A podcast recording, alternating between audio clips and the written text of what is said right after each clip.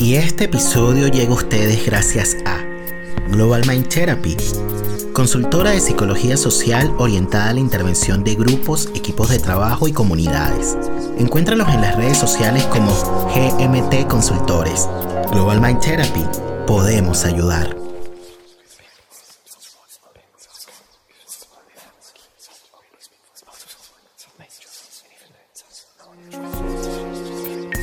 La palabra para traer recuerdos y volver donde fuimos felices. La palabra para nombrar el sufrimiento y no enfermarnos. La palabra para encontrar socorro en momentos de angustia. La palabra para compartir las emociones y saber que no estamos solos. La palabra para denunciar el abuso y transformar amargas realidades. La palabra para reconocer el error y hacernos cargo de lo que decimos la palabra para reconocernos como similares en las diferencias, la palabra para nombrar el amor y hacerlo efectivo en el vínculo.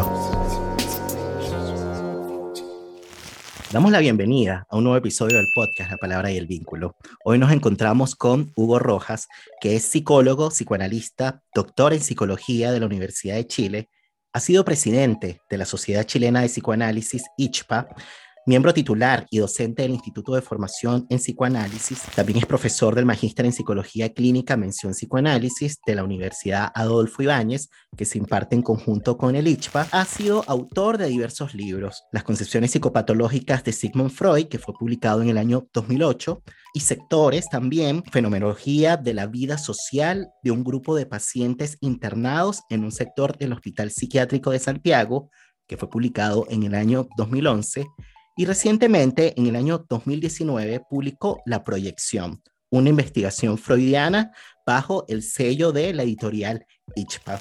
Y precisamente ese libro fue el que convocó nuestro encuentro. Yo te doy la bienvenida, Hugo. Gracias por aceptar la invitación al podcast La Palabra y el Vínculo. Hola, hola a todos. Y muchas gracias por la invitación. Así que esperemos que podamos conversar acerca de las ideas que están dando vuelta en esos libros que tú has mencionado.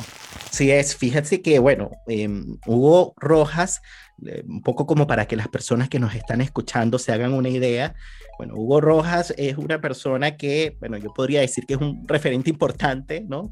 En el campo del psicoanálisis acá en Chile. Em, bueno, porque tiene bastantes años ¿no? de ejercicio profesional, em, no solamente como psicoanalista, sino también como docente.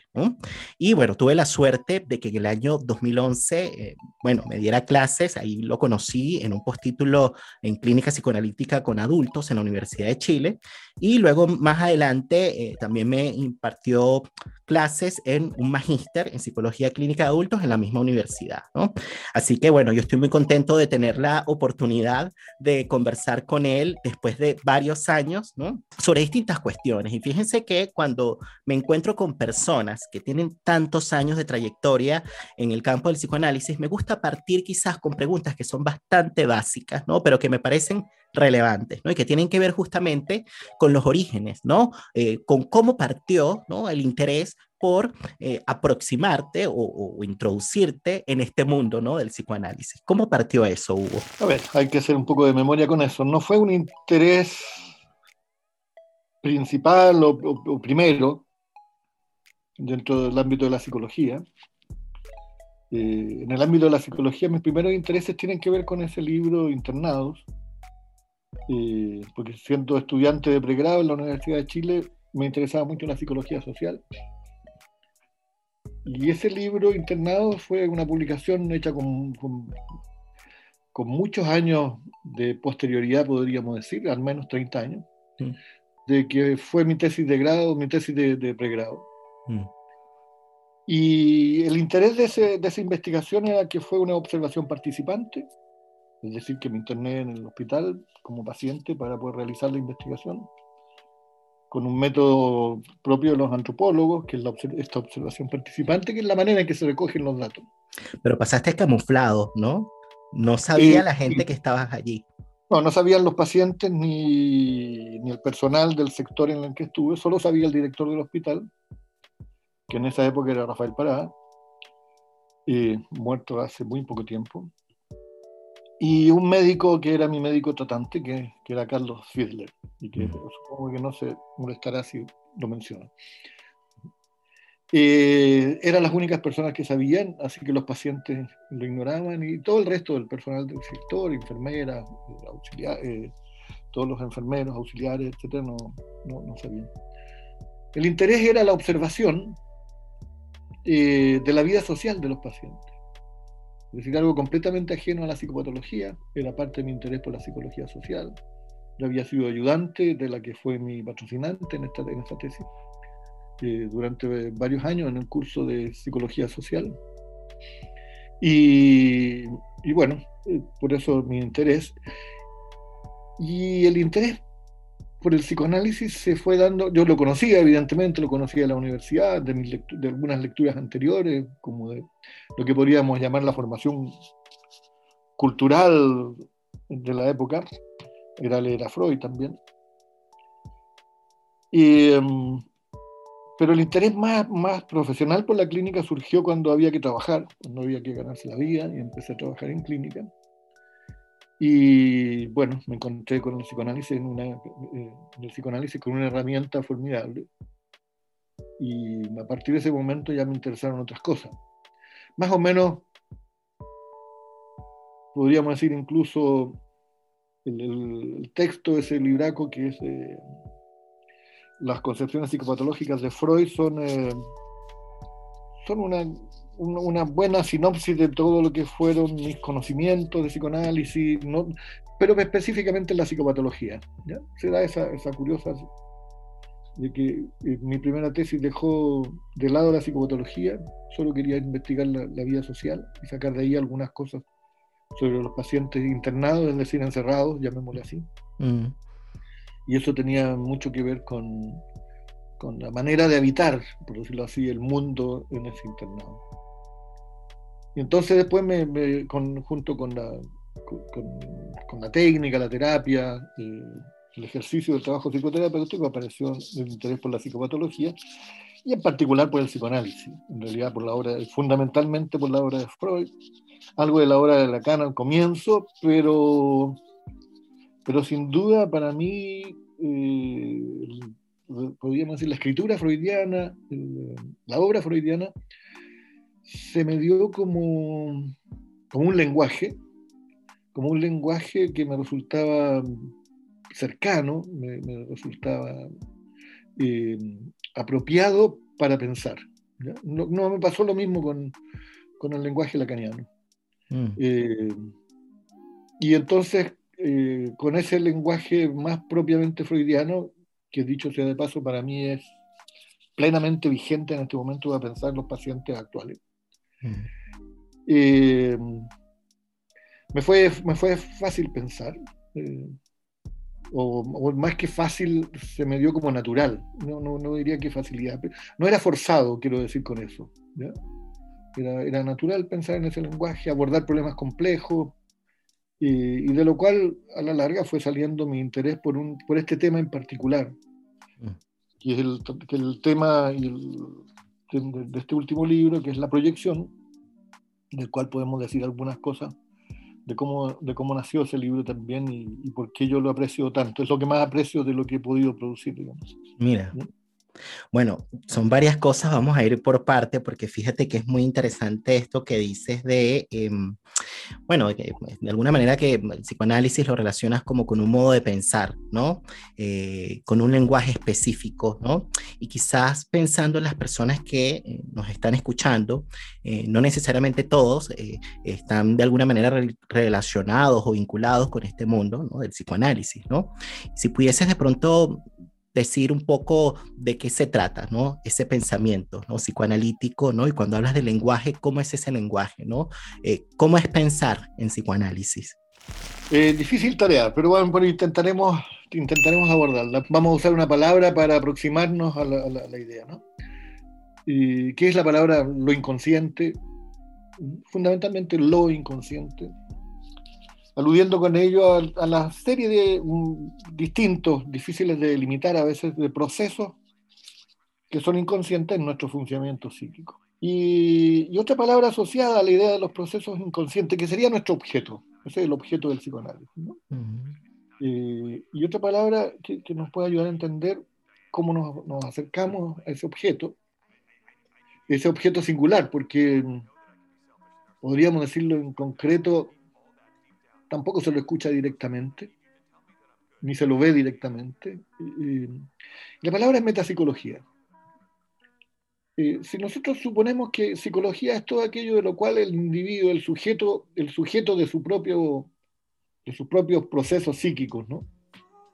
Podríamos decir, puede aludir con la palabra psicología a todo lo que puede captar, percibir eh, de esos procesos. Estoy triste, tengo pena, eh, me siento así, me siento así, eh, me angustio, etc. Todo eso lo podemos llamar la psicología y, en lo cual diríamos todos, todos nosotros, más o menos todos los seres humanos, nos comprendemos los unos a los otros, salvo patologías muy graves, pero en general nos comprendemos, incluso con el paciente psicótico nos comprendemos en el plano psicológico. Eh, pero, pero, nosotros nos hacemos la pregunta por, eh, podríamos decir, ¿por qué es aquello que determina eh, que así pensemos, así alucinemos, así soñemos, así sintamos, así amamos, etcétera? es algo que queda fuera del alcance de nuestros sentidos. ¿ya? Incluso de lo que podríamos llamar nuestro, nuestro sentido intelectual, nuestro, nuestro ojo intelectual que, que sería capaz de captar ¿no es cierto?, nuestras vivencias íntimas, etc. Pero aún así nosotros no captamos lo inconsciente como vivencia íntima. Conocemos sus resultados, conocemos sus efectos. Sus efectos sobre nosotros, sobre otros, por, sus síntomas, etc. Y desde ese punto de vista, ¿no es cierto?, eh, ese objeto eh, está más allá de la psicología y por eso lo podemos hablar de metapsicología. Mm. Sabes que en el año 2013 Fíjense que Hugo Rojas, acá lo voy a mostrar a las personas que nos están viendo en YouTube, publicó para la revista Gradida de la Sociedad Chilena de Psicoanálisis em, un artículo que se llama Sobre la formación de los analistas, lo inconsciente o el asunto de los psicoanalistas. Y él dice en este escrito que la formación de los analistas es un proceso que se orienta en lo esencial por la experiencia con el objeto de la disciplina, es decir, lo inconsciente. El concepto mismo, lo inconsciente, contiene problemas en cuanto a su extensión. Si aludimos al objeto del psicoanálisis como el asunto de los psicoanalistas, ponemos el acento en el hecho de que el psicoanalista está íntimamente concernido en el objeto de su ciencia.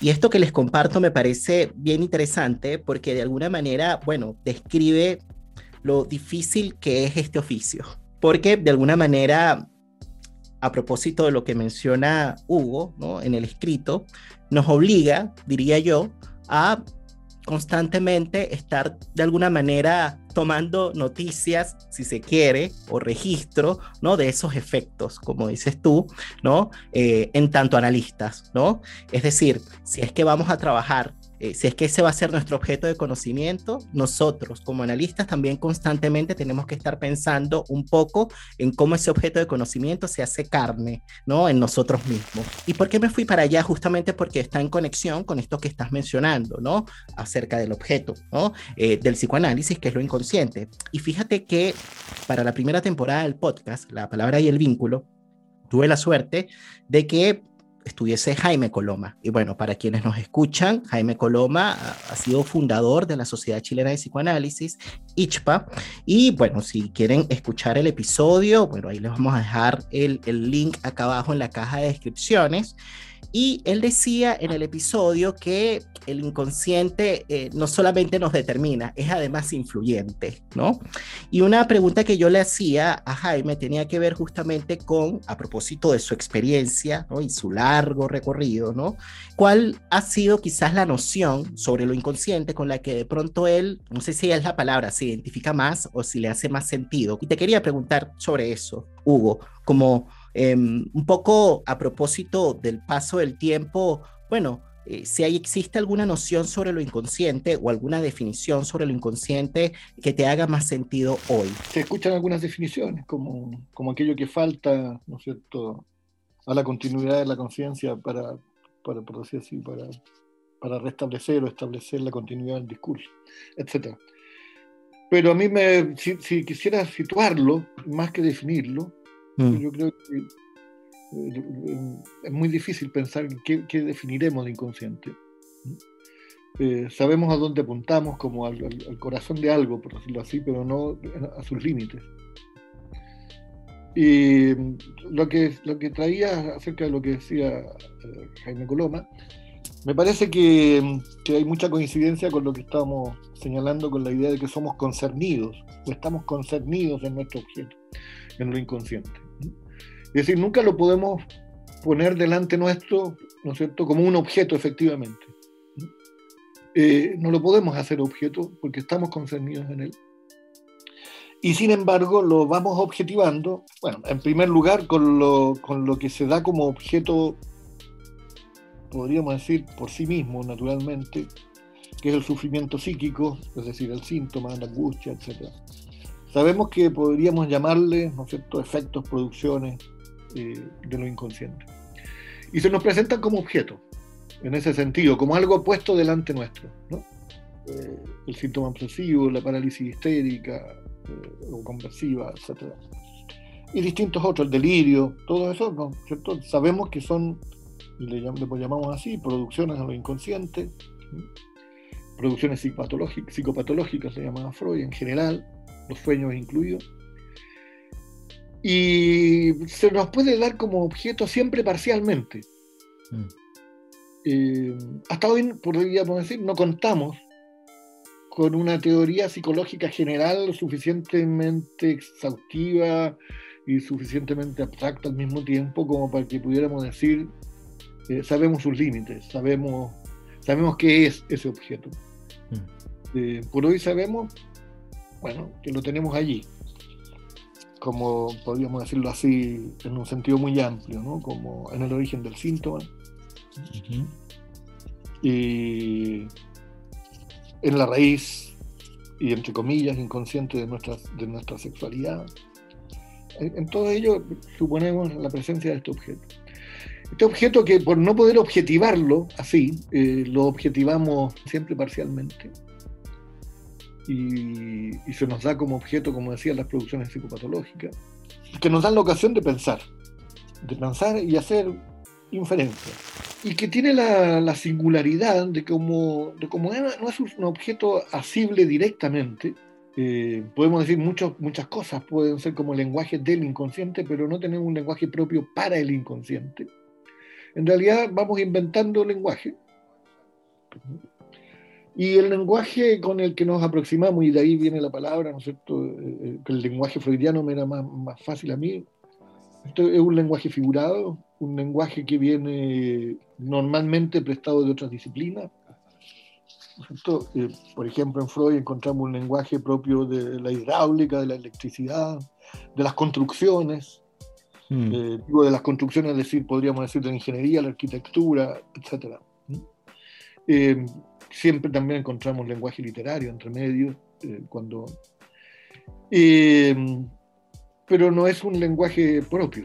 Es decir, los psicoanalistas hablamos, claro, como psicoanalistas, pero usamos palabras normales como eh, con sentidos singulares, pero no son palabras nuevas, no son palabras inventadas. La palabra represión es una palabra común. La palabra división, escisión, todas son palabras, pero que, bueno, que en el interior de nuestra disciplina y como lenguaje van adquiriendo esos significados particulares. Bueno, la palabra represión, sí, pero la, la, decisión no sé si tanto, pero la represión, la negación, ¿no? Eh, pero en el psicoanálisis represión significa cosas particulares. Y otras palabras eh, eh, también podríamos decir, ¿no es cierto? La palabra dique, diques orgánicos, etc. Todo eso va adquiriendo, pero, pero una palabra propia, así, ¿no es cierto? podríamos decir, no la encontramos directamente, porque nuestro objeto es así. Nuestro mm. objeto nos, nos da así, eh, no, no, se nos pone por delante, como de modo tal que pudiéramos nombrarlo, excepto que lo decimos lo inconsciente y lo nombramos así, como decir lo no consciente, en primer lugar, como descriptivamente, y luego hacemos otros eh, refinamientos, como lo inconsciente reprimido, lo inconsciente como sistema, etc. Pero lo primero es que es una investigación. La investigación de aquello que nos determina, que determina nuestra, nuestra condición, bueno, humana, de hablantes, de sufrientes, de amantes, para poder ayudarle a, que haga ciertos recorridos que, ojalá sean liberadores, ¿no es cierto? Eh, de modo tal que puedan bueno, eh, liberarse, eh, ganar autonomía en su vida, ganar capacidad de decidir, deshacerse de sus angustias y sus síntomas, sus inhibiciones. Sabes que quería traer algo, Hugo, que quizás nos puede servir un poquito como, si se quiere, de bisagra, como para vincularlo después con este libro, el último que publicaste sobre la proyección. Y bueno, fíjate que en el año 2019, el 9 de noviembre, esto fue después del estallido social, se celebraron los 30 años del ICHPA. Y a propósito, bueno, de la conmemoración de este 30 aniversario, hubo una mesa eh, que se tituló Constitución psíquica, violencia social y subjetividades. Y bueno, en esta mesa participaste con una presentación que se tituló La proyección y el alma de la masa. Y esto en alusión a lo que había sido pues el estallido social. Yo no sé si pudiésemos de pronto recordar un poquito lo que fue esa presentación y en donde, bueno, una de las cosas que, que mencionaba es que las diferencias de clases no están en el origen del psiquismo, que las diferencias de clases son consecuencias de un arreglo político, ¿no? Y obviamente se hablaron de las diferencias de clase a propósito, bueno, obviamente de lo que eh, implicó pues el estallido social, ¿no? El estallido social a propósito, digamos, de ponerle fin pues a una política denegatoria, ¿no? Que era productora pues de desigualdad social. Y bueno, traigo a colación un poco ese momento, ¿no? A propósito de eso que, que, mencionabas, ¿no? Que las diferencias de clases no están en el origen del psiquismo, que son consecuencia de un arreglo político, ¿no? Y bueno, me parece esto interesante como para de pronto traer una referencia de otro invitado que tuve en la primera temporada del podcast, que se llama Tami Ayuch. Y él publicó un libro que tituló Psicoanálisis e hibridez. Y bueno, él mencionó en el episodio, y fue bastante interesante, ¿no? El, sobre todo el modo en que lo dijo, que el inconsciente no se trata solo de sexualidad infantil, sino de relaciones sociales de poder, de dominio. Y decía, no, no estoy muy seguro de que el inconsciente no conozca la raza, el género y la clase. Bueno, quería como traer esta referencia un poquito como para escuchar si es que existen puntos de convergencia o no, ¿no? Entre, digamos, la manera que tiene él de pensar lo inconsciente y la manera que lo tienes de pensar tú. Bueno, eso nos lleva al problema de la proyección. Este es un tema largo, complicado, el de la proyección. Y mm, primero vamos a introducir el tema. ¿no? la proyección supuestamente es el título eh, digamos, en esos términos, el título de uno de los artículos de Freud conocidos, así ya como míticos, ¿no? como los siete artículos perdidos, eh, de metapsicología. Freud habría escrito en, total 12 artículos de metapsicología, de los cuales solo conocemos eh, cinco que son, eh, bueno, la, represión, lo inconsciente, pulsión y destino de pulsión, ¿cierto? Eh, la adición metapsicológica o complemento metapsicológico a la doctrina de los sueños y duelo y melancolía. Son las que se publicaron, etc. Luego se encontró un panorama de la neurosis de transferencia, que estaba entre los apuntes aparentemente que se encontraron después de, si no me equivoco, de Ferenczi, que Freud le habría enviado a, Ferenczi en algún momento una especie de, texto taquigráfico, así con muchas abreviaturas, y con eso hacemos, eh, ¿no es cierto?, en total seis artículos. Así que quedan seis más. Digo, se encontró ese y quedan seis más. dentro de esos seis había cosas muy interesantes, de los cuales la mayoría se conocen los títulos que habían tenido, porque Freud los mencionó en distintas cartas. Y entre ellos existe un artículo, habría existido un artículo que se llamaba La proyección o, como título alternativo, sobre la paranoia.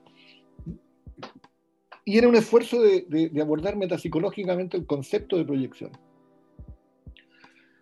Entendiendo que, en primer lugar, el concepto de proyección, la idea de proyección aparece como, como la palabra que tenemos más más eh, gráfica para, hacer una para describir ¿no es cierto? Eh, la formación de síntomas paranoicos, es decir, que la gente puede poner afuera y experimentar como algo que viene desde afuera, eh, lo que podríamos decir son procesos psíquicos, hechos psíquicos, que ocurren en el interior del individuo.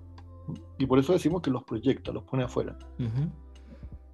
Y bueno, mediante ciertas transformaciones, entonces eh, una emoción libidinal interior se convierte como en algo que viene de afuera, como, como una persecución, una agresión, por ejemplo, eh, de algunos agentes externos, etcétera, individuos, personas, instituciones, y, entonces hablamos de delirio de persecución. Y en un sentido radical, las alucinaciones. Y en un sentido radical, las alucinaciones, Freud las distinguió de, las proyecciones en general, pensaba que las proyecciones eran propias de la paranoia, las alucinaciones podían encontrarse en la histeria, también la esquizofrenia, evidentemente. Pero, y en otros textos, ¿no es cierto? Como también piensa que, por ejemplo, los sueños también lo podemos tomar como, alucinaciones, como proyecciones y por lo tanto son alucinaciones que también caben dentro de la idea de proyección, como tú dices. Bueno, pero Freud eh, abordó en distintas ocasiones eh, este problema de la proyección lo describió, lo describió a propósito de la paranoia, eh, en Totem y Tabú también lo describió a propósito del origen del animismo, es decir, ¿no cierto?, del mundo poblado de almas, de ánimas, etc. y está ahí, está pensando el origen, efectivamente, el, origen de la sociedad, el, origen de, los grupos humanos, de la, en otras palabras, el origen de la civilización, por muy rudimentaria que sea la civilización. Digo, la civilización es donde dos humanos empiezan a crear cultura, en el sentido de, eh, de tener objetos en común con, los cuales, por decirlo así, eh, pueden crear eh, un mundo. O aparece la posibilidad de, de, de, hacer extensivo un mundo. Digo, entendido que hablamos de mundo en el mundo humano y hablamos de, de Umwelt o de entorno cuando decimos eh, nos referimos a los animales. Bueno, pero a propósito de que dices eso, ¿no? La posibilidad de hacer mundo eh, eh, y colocas como ejemplo al menos dos personas, ¿no? Bueno, me surge la idea de la política, ¿no? Para, para hacer mundo se necesita política, para hacer mundo se necesitan arreglos políticos, como, como bien decías por allí. Para, allá quiero ir. Bueno, entonces teníamos que decir en primer lugar, de allí surge el interés por la proyección. Mm. Hoy lo abordó y siempre abandonó el proyecto y nunca lo... Y bueno, y está ese artículo perdido que se supone en alguna idea, en alguna parte diría que le dejó contento y en otras no, como todos los otros artículos, que la idea más, más concreta no es que los perdió, sino que los destruyó, porque en algún punto lo, pensó que, que en realidad no era lo que él quería, o no le satisfacieron simplemente. Yo quise abordar esa investigación, dije yo, ¿qué, qué es la proyección? Eh, y quise abordar un texto, un problema freudiano que estaba abierto, que no, está, que no estaba concluido, bueno, en Freud casi nada está concluido, digamos, afortunadamente, pero que, del cual no teníamos tantas orientaciones. Y al abordar eso, tuve que llegar necesariamente, por decirlo así, al, al proceso más, más primitivo de la creación del mundo, pero también de la creación de la psique, ¿no? Y por eso tuve que investigar el animismo, los problemas de la paranoia, etc. Y entonces acuñé la idea que después he descubierto que no es tan original, eh, que Ferenczi habría hablado refiriéndose a otra cosa próxima, pero, pero distinta de una proyección eh, primaria o primordial. Es difícil explicar toda la hipótesis, pero pero lo que estoy diciendo es que lo primero que nosotros creamos como mundo es una proyección.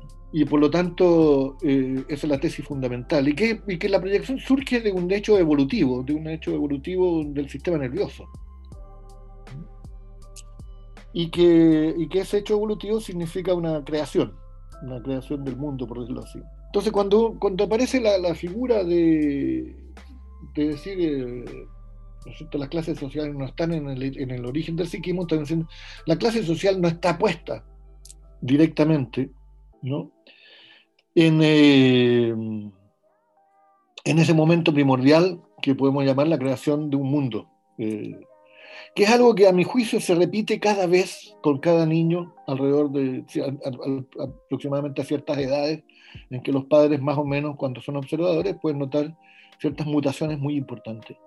Ahí estamos hablando de cierta edad entre los 2 3 años, es decir, una, una, cosa muy primitiva, muy, muy, mm. muy, antes del complejo, de lo que llamamos eclosión del complejo de Edipo. Yo digo, lo que está en el origen es la creación del padre. El padre nos, digo, y, en ese sentido, la creación del padre por parte del niño. No estoy diciendo que los, los, los, padres creen en los niños. La creación del padre por parte del niño. De la misma manera que el hombre primitivo, de algún modo, en algún momento, eh, y en realidad tendría que decir estrictamente más bien el niño primitivo, porque lo más probable es que estos procesos psíquicos de los que estamos hablando, la primera vez que fueron ocurriendo en la civilización, en, el ser humano, ocurrieron en niños, no en, los, no en, los, padres. Porque los procesos evolutivos se manifestaron precisamente el primero en los niños, en, los nuevos, ¿no es cierto? Eh, y claro, en algún momento eh, estos niños, entre comillas, vamos a decir, tenían más mundo que los padres. Mm y los padres todavía vivían en otra esfera, por decirlo así. Es una tesis que hay que seguirla, el libro es lo que yo más valoro, no está tan bien escrito porque es, es, tan taleante, es, trastabilla a veces, pero, pero allí hay una cantera para buscar muchas otras cosas. Y, esa fue una tesis que, que, yo discuto con Freud en el artículo que tú mencionabas sobre la proyección en el alma de la masa. Freud tiene una tesis sobre las masas que dice que las masas se organizan siempre en torno del líder de la masa. Y que eso significa que la gente reunida en una masa en general tiene una cierta um, menoscabo en su autonomía, en su inteligencia, etc. Y por lo tanto que el líder es una clase distinta que, el de la, que, la masa, que, que de los miembros de la masa. Freud señalaba al comienzo incluso eh, no, no, no, tengo la referencia exacta en este momento, pero en algún momento en psicología de las masas y análisis del yo con seguridad, y digamos, allí tendría que estar la referencia, pero que probablemente en el origen existieron dos clases de hombres. Y, y concordante con la idea del padre primordial, ¿no? Eh, los sometidos y los líderes. Y que por lo tanto siempre, podríamos decir, siempre la, organización de la masa tendría que surgir en torno de, de, un, líder, que en el fondo como tal sería un sustituto del padre primordial, ¿no es cierto? El padre de la horda primitiva, como decía como fue.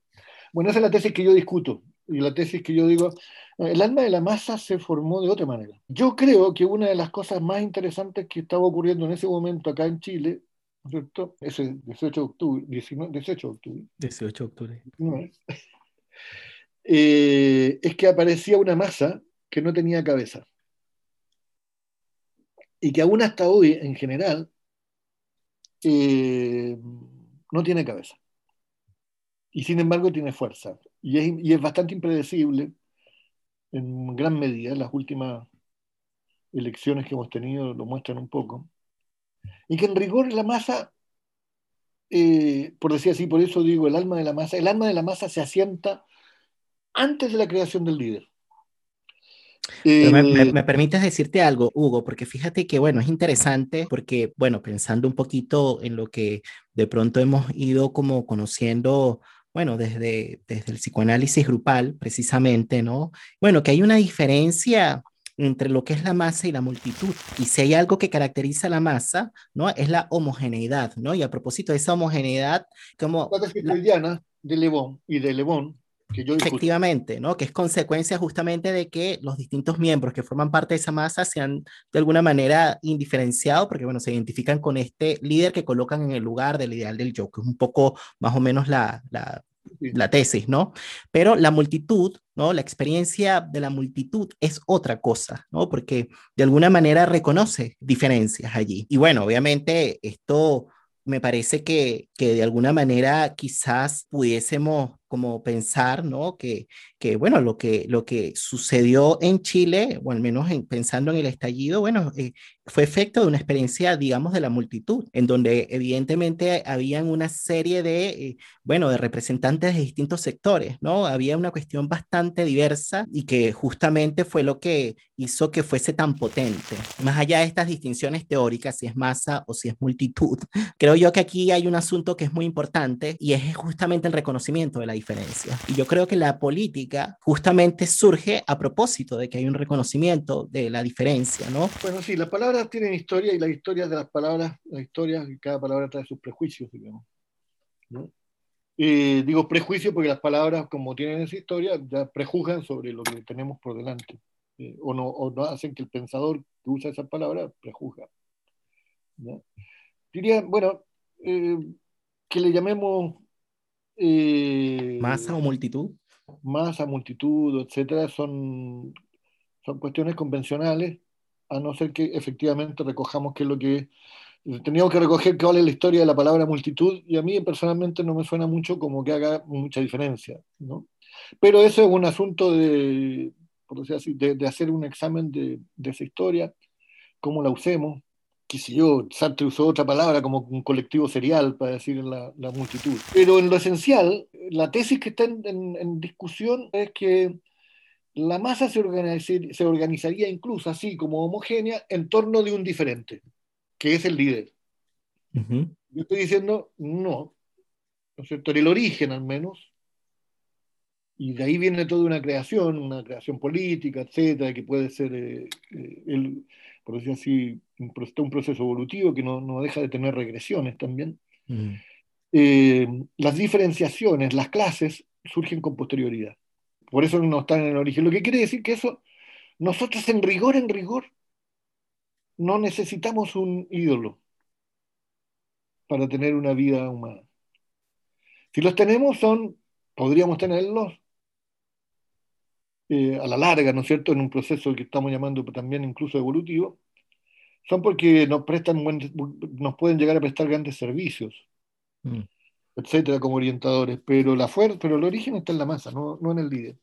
Y esa es la discusión con, con Freud y con Le Bon, Gustave Le Bon, que, que, de quien Freud de algún modo puso, eh, tomó la tesis, la corrida, por decir así, le hizo algunos, algunos alcances y luego eh, aparece esta tesis freudiana que a mí me parece que los hechos de, del 18 de octubre más bien hablan en favor de la idea, y hasta hoy, porque hay, muchas personas y todos los líderes que aparezcan son siempre provisorios, duran un rato, etcétera, pero la masa conserva su fuerza. Y lo vamos a ver en, probablemente eh, en distintas elecciones que, eh, vengan luego, y de que, bueno, tomará sus opciones en los distintos momentos. Y a mí no me importa llamarle masa porque, porque lo que importa es la tesis que está en discusión allí. Sí, sí, sí, sin duda. Y pensando un poquito en, en, esto que tú decías en la presentación, como que lo importante acá es leer a la masa, decías, ubicar sus motivaciones inconscientes. Esta es una pregunta bastante compleja, ¿no? Pero como que te la hago justamente quizás pensando en el acontecer político actual. ¿Cuál sería como tu impresión? Un poquito leyendo, digamos, a, a esa alma, ¿no? De la masa. ¿Cuáles son las motivaciones conscientes e inconscientes ¿no? Eh, de esa masa, pensando en Chile, por supuesto. A ver, vamos a usar dos, dos términos que son importantes. Eh, a propósito del ideal del yo, el ideal, que es una palabra que nos sirve para decir eh, en general, ¿no? perfección, omnipotencia, o potencia, etcétera, poder. Y bueno, la tesis freudiana sí, con, con, con algunos eh, retoques, significa en el fondo que nos movemos bajo el, liderazgo de un, de un, líder, de un padre primordial, guiados por, por el poder. Porque es, esa figura crea, por decirlo así, es, la figura del poder. Y eso sería lo que reúne a la masa. Y yo estoy diciendo, no, la masa se, se, puede reunir antes y se puede reunir sin esa figura del poder. Y en realidad la masa se produce por una identificación, no con el ideal del yo, se produce por una identificación con el desvalimiento humano. Es decir, si, si tuviéramos que decir, eh, así hacer un parafraseo de la palabra trabajadores del mundo unidos, tendríamos que decir desvalidos del mundo unido porque el desvalimiento psíquico, que es, la, por decirlo así, lo que llamamos como, como la condición infantil, pero que, de que, nunca perdemos, es lo que nos reúne a los humanos los unos con los otros. Cuando un humano logra identificar en el otro su desvalimiento, se puede identificar. Cuando en esa identificación en el otro del propio desvalimiento aparece, eh, por decirlo así, el impulso de la crueldad a destruir al desvalido, entonces hablamos de perversión de las pulsiones, de una perversión del psiquismo, en el psiquismo. Le llamamos sadismo. Más allá o más acá, ¿no es cierto?, de lo que Freud entiende como, por decirlo así, como el sadismo las pulsiones de conservación, etc. No, estamos hablando de, del impulso de destruir al otro cuando notamos su desvalimiento. ¿Desvalimiento es lo mismo que fragilidad? La palabra que, usó Freud para decir desvalimiento, y la estoy tomando de ahí, es Hilflosigkeit. Es, es, como decir, el Hilf, que, es eh, el, auxilio, ¿no es cierto?, la ayuda, y el Losig es sin, sin ayuda. El, el, estar sin ayuda, el estar desayudado, por decirlo así, des, desvalido. Y esa es una palabra que Freud usa con frecuencia. Y de ahí la tomé como, eh, como dándole relieve, porque me parece que que es importante, y que, y que el alma de la masa entonces se reconoce no como la identificación en el ideal, sino en el desvalimiento de cada uno de los miembros. Y que luego de allí pueden surgir muchas otras cosas en la masa. Mm. La masa se puede alienar desde de su propio tejido, por decirlo así, constitutivo, que es su desvalimiento. Y volviendo entonces a la pregunta de las motivaciones conscientes o inconscientes eh, de esta masa, ¿no? Eh, que llamamos Chile o sociedad chilena. Está compleja la pregunta, está difícil. Pensaba como tomando esta palabra que, utilizabas, ¿no? La del desvalimiento, bueno, la de quizás potenciarse, la de quizás lograr posicionarse o posicionarnos, para incluirme, posicionarnos frente a la realidad a pesar de la fragilidad, a pesar de la o desde la fragilidad, podríamos decir. Bueno, eso nos llevaría a cosas un poco complejas, ¿no? Digo compleja, ¿en qué sentido? De que mm, cuando digo que, el, desvalimiento es, constitucional mm. de nosotros, del ser humano, y que nos podemos identificar en ese plano, estoy diciendo que incluso otros, eh, el revestimiento con poderes es una figura de la desmentida de esa fragilidad. Pero, pero a fin de cuentas, el millonario neurótico, el jefe de la industria, digo, el, industrial, siguen siendo tan desvalidos. Claro, van a ser síntomas, van a ser otras cosas, o van a...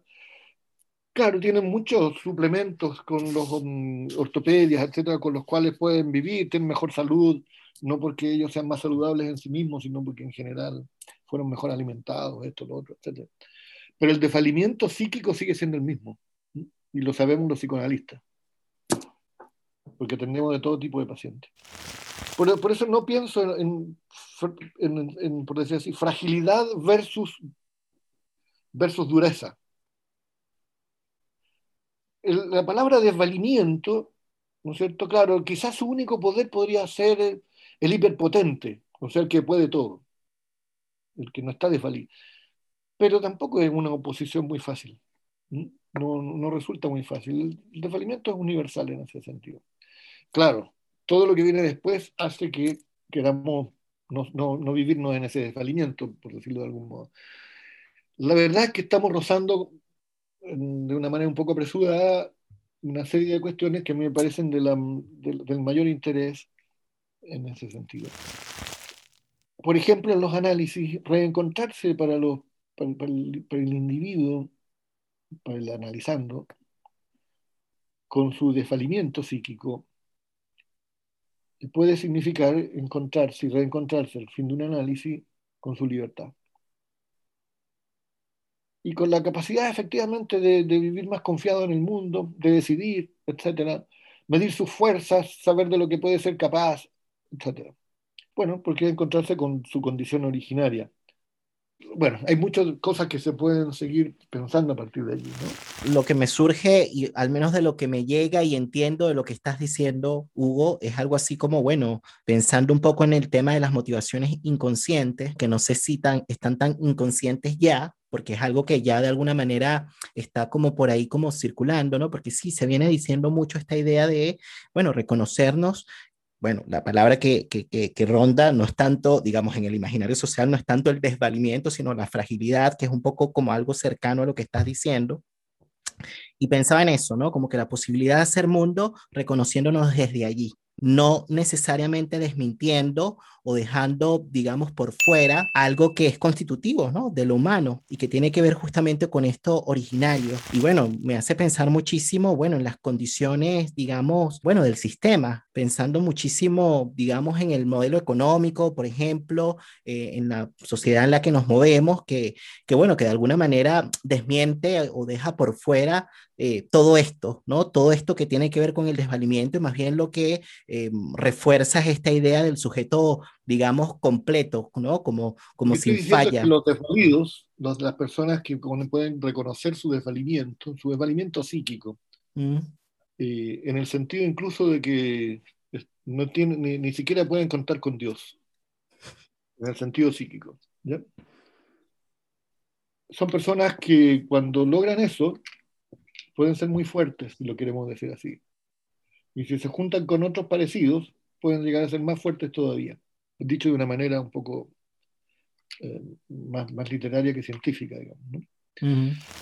Porque de, lo que se trata es de, de encontrar cierta, mm, eh, dicho en lenguaje chileno, saber de dónde uno está parado. Eh, pero, pero, pero por eso digo, el desvalimiento, así como el reconocimiento del desvalimiento, no significa fragilidad, significa fuerza. Exactamente significa verdad, significa como decir, bueno, aquí estoy parado en la vida. Sí. Y bueno, se pueden hacer muchas cosas. En este ciclo de episodios del mes de septiembre está también invitada bueno, participó eh, Alexandra Coham y, mencionaba o decía esto tal cual como lo estás diciendo tú, ¿no? Ahora, ¿no? Que el reconocimiento de la fragilidad o de la, o del, bueno, ya no hablaba del, desvalimiento, hablaba de la fragilidad, es fuerza, ¿no? Es potencia, eh, es todo lo contrario, ¿no? Como que ella más bien va un poquito como contracorriente, digamos, hacia donde empuja la cultura, ¿no? Que es hacia el empoderamiento, ¿no? Y ese empoderamiento como que de alguna manera desmiente o deja por fuera esto que estamos trayendo. Sabes que yo no sé qué te parece, Hugo, pero esto que tú decías, ¿no? De esto de juntarse varios que de pronto se reconocen o se miran a sí mismos como hiperpotentes, me hacía pensar mucho en esto que, que tú desarrollaste sobre la idea del proyecto narcisista. Quizás ya como acercándonos hacia el cierre ¿no? de esta conversación, de este encuentro, fíjense que en el año 2015, Hugo publicó un artículo en esta revista Gradiva, que tituló el proyecto narcisista como defensa. Y voy a leer brevemente unas líneas de este artículo para ver si es que lo podemos linkear con esto que estabas mencionando, porque dice, Hugo, partiendo de la reunión de algunas observaciones clínicas que se presentan con relativa frecuencia en la práctica psicoanalítica, se sugiere que puede inferirse un factor común a ellas, factor que puede denominarse proyecto narcisista y puede también encontrarse razones para suponer a esta formación psíquica una función defensiva. Ese fracaso de esta defensa tendrá relación con la aparición de sentimientos de derrumbe, de un proyecto de vida que con frecuencia conduce a un fracaso real frente a la realidad. Bueno, me parece que está de alguna manera relacionado con esto que decía. No sé cómo lo ves tú, si pudiésemos de pronto quizás como conversar un poquito sobre eso, ¿no? Si es que hay una relación entre esta, este proyecto narcisista, ¿no? A modo de defensa, con estas personas que de alguna manera desconocen o reniegan o desmienten este desvalimiento ¿no? originario que es constitutivo del humano.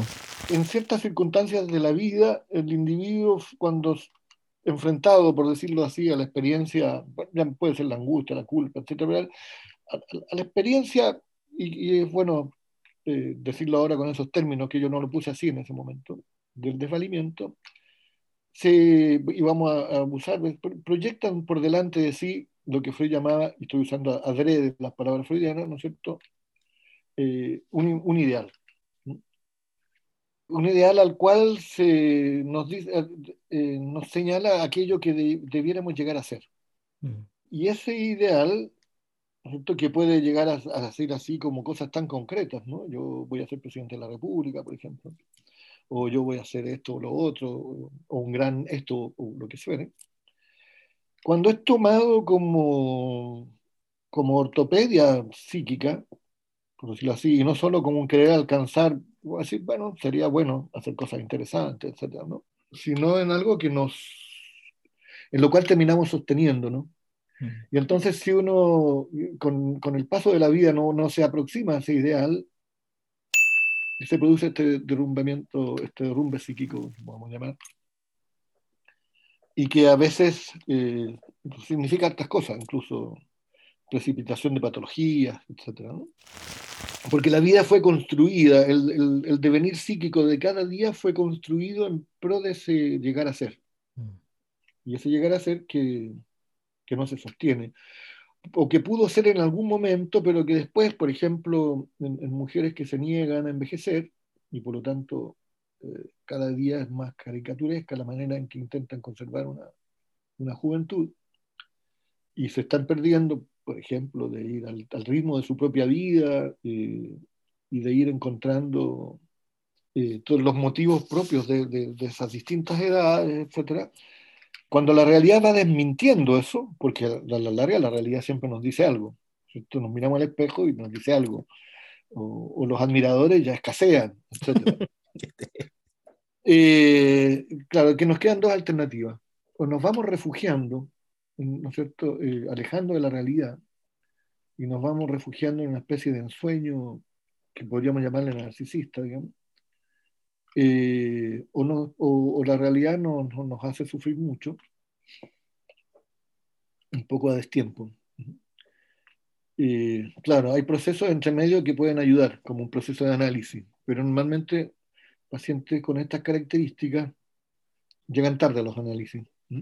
Digo, llegan tarde porque llegan, o sea, muy envejecidos, digamos. Pero a veces llegan, y a veces llegan y, puede ser eh, algo muy muy, gratificante eh, acompañar a estos pacientes en, en, un proceso, podríamos decir, de, de, desmontar su proyecto narcisista y reencontrarse con una vida genuina, llamémosla así, sin, ¿ya?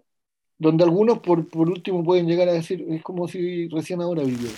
Me hiciste recordar, Hugo, una clase eh, en la que decías que bueno, que con la desmentida hay pulsión de muerte, que detrás de la desmentida hay más pulsión de muerte que pulsión de vida, ¿no? Porque hay una parte de la realidad que se desconoce. Y bueno, pensaba muchísimo a propósito del eje temático no transversal de estos episodios del mes de septiembre, que de alguna manera aferrarse a ese ideal es una manera de morir, es una manera de desmentir la finitud también de la vida, por decir algo. Y bueno, y hay algo del Eros que no están rondando por allí. Hay algo del Eros que, y cuando digo del Eros me refiero básicamente, digamos, como que pensando un poquito en, lo que tendría que suceder como para que se pudiese dar cierta apertura, ¿no? De una persona que está quizás presa, ¿no? De este ideal. Bueno, es que pueda suceder algo mágico, ¿no? En el encuentro. Y por eso es que traías por ahí la referencia de, por ejemplo, un análisis, ¿no? En el análisis hay un entre, hay hay algo del erotismo que también empieza a circular allí y que resulta probablemente oxigenante, ¿no? Y que abre quizás las posibilidades, ¿no? De, ese, de esa persona. Para cerrar, te quería preguntar un poco por las condiciones que permitirían salirse un poco de ese encierro. Hablabas de la ortopedia. Cuando hablas de ortopedia me suena como a camisa de fuerza, algo que, con, que constriñe, ¿no? Algo que, que, que aprieta y que no permite que la persona pueda quizás circular, moverse. Bueno, pensemos un poquito en las condiciones de posibilidad que pudiesen quizás facilitar que una persona pueda salirse de una encerrona como esa. Fíjate que a propósito de que mencionabas el tema de, bueno, porque esta conversación partió con referencias que hacía Hugo de este trabajo de grado en este hospital, ¿no? Este libro que se llama Sectores, y este libro fue prologado por Roberto Aceituno, y él decía que muchas veces, eh, bueno, como que no es tan sencillo de alguna manera reconocer ciertas cosas de la realidad. Y esto lo traía él en alusión al tema de la observación participante, ¿no? Como que empezó a hacer un juego con el tema de la mirada, de lo que significa ver y reconocer. Y él dice que es complejísimo, ¿no? dice, ver no es tan simple como parece. Ver y percibir solo tienen un lejano parentesco. Toda vez que así, como uno no piensa solo con la cabeza, no ve necesariamente con los ojos. Por lo demás, hay cosas, y aquí, sin ir más lejos, las cosas pueden ser la vida misma, que se resisten a ser vistas, incluso antes de poder ser pensadas, o más bien, que son resistidas a ser pensadas. ¿no? Entonces él decía que muchas veces son resistidas a ser pensadas ciertas cosas de la vida porque en primer lugar, por razones que coloca del lado del sujeto, ¿no? Él decía, las primeras provienen de quien asiste a la, experiencia de otro, pero que a menudo resulta difícil de ser reconocida debido a las cegueras o a las sorderas de quien las percibe o las escucha, ¿no? demasiado encerrado en sus propias certidumbres, en sus creencias, es decir, en su yo, ¿no? Como que hay algo que se resiste a lo otro, ¿no? A lo ajeno, a lo distinto, ¿no? Y la segunda, de una complejidad diferente, resulta de las condiciones sociales, que a veces no vemos, no reconocemos o nos resistimos a reconocer, eh, no solamente porque estemos encerrados en nuestro yo, sino porque hay algo de lo social que también se cuela allí, ¿no? Algo de lo, dice él, de lo cultural o incluso de lo histórico. Bueno, dice, por ejemplo, al final, a propósito, digamos, de este prólogo, decía, la locura tiene lugar en la medida en que es silenciada y recluida en espacios alienados y que tiene mucho que ver justamente, bueno, me parece que tiene mucha relación con esto que estabas trayendo, ¿no? De lo que significa de pronto, bueno, el tema de desmentir, el tema de dejar por fuera algo de la realidad. Entonces, bueno, como para despedirnos y cerrar este episodio, Hugo, pensemos un poquito en condiciones de posibilidad que pudiesen quizás abrir un poco, eh, salirnos un poquito de ciertas encerronas a veces en las que caemos por cuestiones de ideales, por cuestiones de defensas, eh, tipo proyectos narcisistas, etcétera, ¿no? Pensando un poquito en los oyentes. es muy, muy difícil esa pregunta, cómo, cómo llegar a, a pensar condiciones y propicias, podríamos decir, bueno, para el desarrollo, para el, desarrollo psíquico, que incluso puede, podemos entenderlo con todas las complejidades que tiene esa palabra como un desarrollo psíquico feliz, en el sentido de... A mí siempre me suena la palabra feliz como dar, dar con algo, ¿no? dar con la vida. Porque uno puede vivir toda la vida dando tumbos sin dar con la vida. Eh, pero bueno, difícil eso. Pero hay algo que se me viene a la mente como suficientemente general como para decir, bueno, ¿qué, qué es una sociedad que propicie las mejores condiciones eventuales, posibles dentro de lo que somos? Eh, yo diría que tendríamos que construir una sociedad que, que, que no fomente el miedo.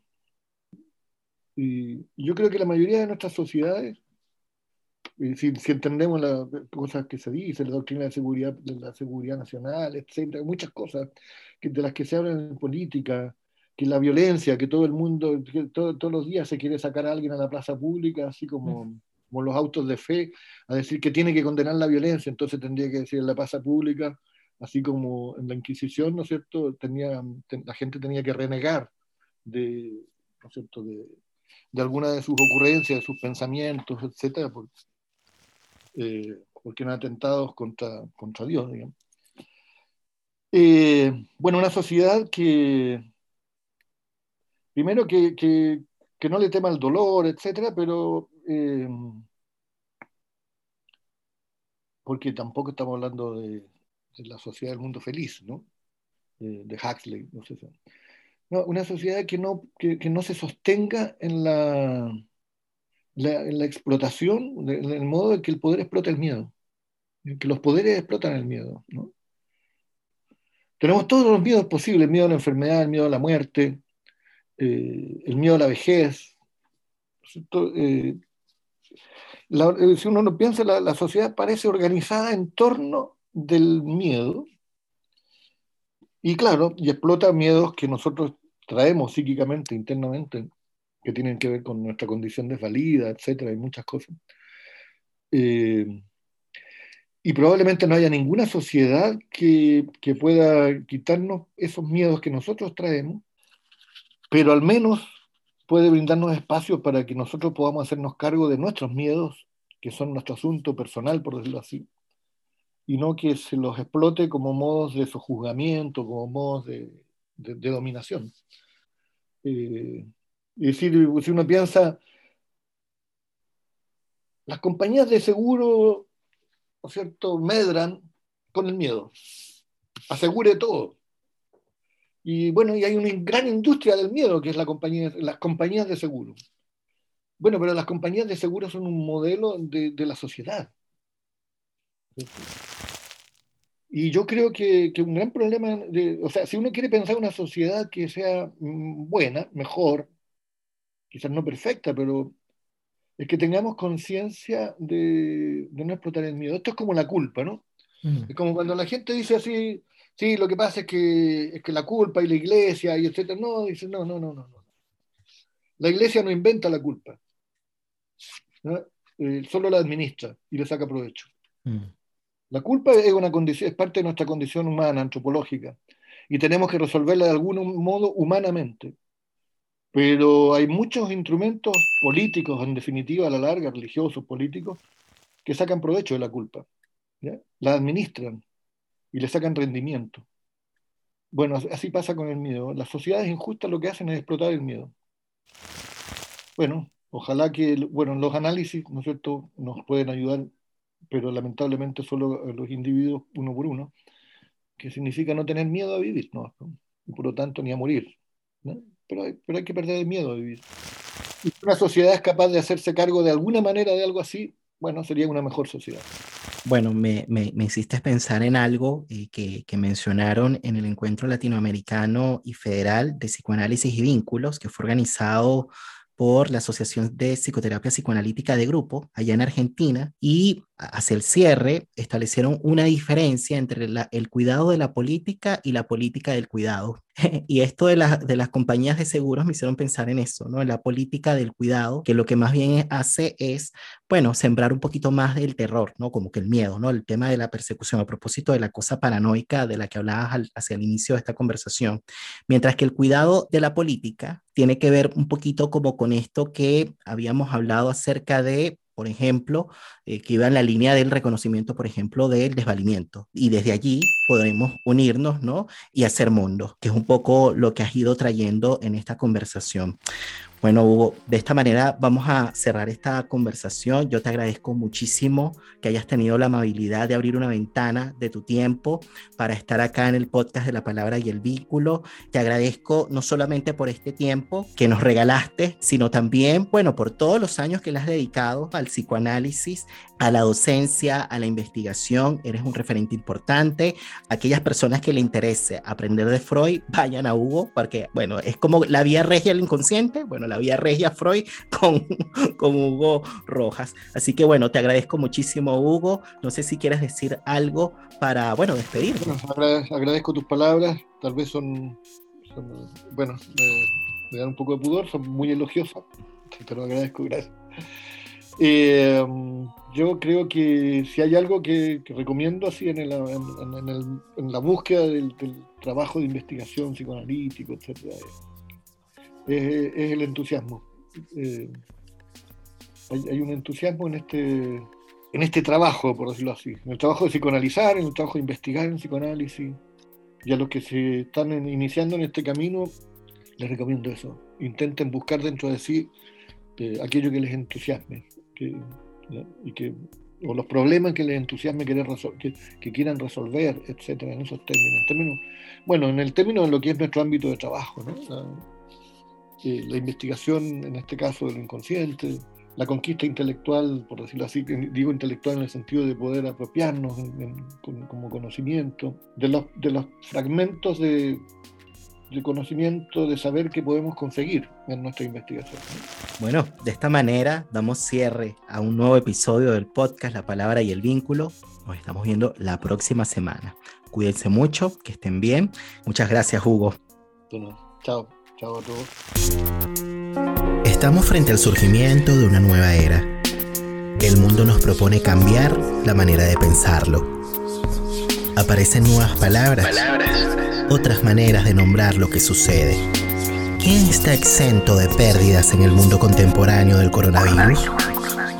No es lo mismo hablar de cicatrización del alma que hablar de elaboración en la cultura, en la historia. No hay amor sin escucha, no hay política sin amor.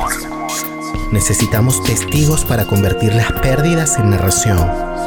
Necesitamos hacer hablar los silencios del presente.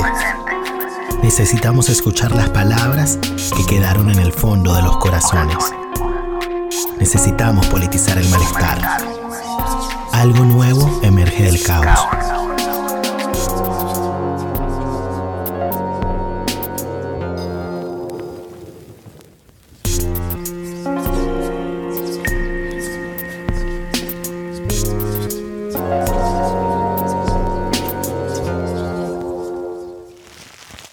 Quise darme unos minutos más para agradecerles a ustedes la compañía. Gracias por estar allí del otro lado de la pantalla. Recuerden que si les gustó este episodio, dale like, porque esas cosas como que ayudan en este mundo del YouTube. Y si existen personas que les interese este contenido, pues por supuesto, compártanlo con ellos. Recuerden que este programa es patrocinado por Global Mind Therapy, Podemos Ayudar, que es una consultora de psicología social dedicada al abordaje de los grupos, equipos de trabajo y comunidades. Visiten la página en Facebook o el Instagram, la cuenta en Instagram bajo el arroba GMT Consultores, ¿no? Una consultora de psicología social, trabaja desde el psicoanálisis y desde el psicodrama y de la cual también participo. Ahora sí, nos estamos viendo entonces la próxima semana. Cuídense mucho y que estén bien. Chao.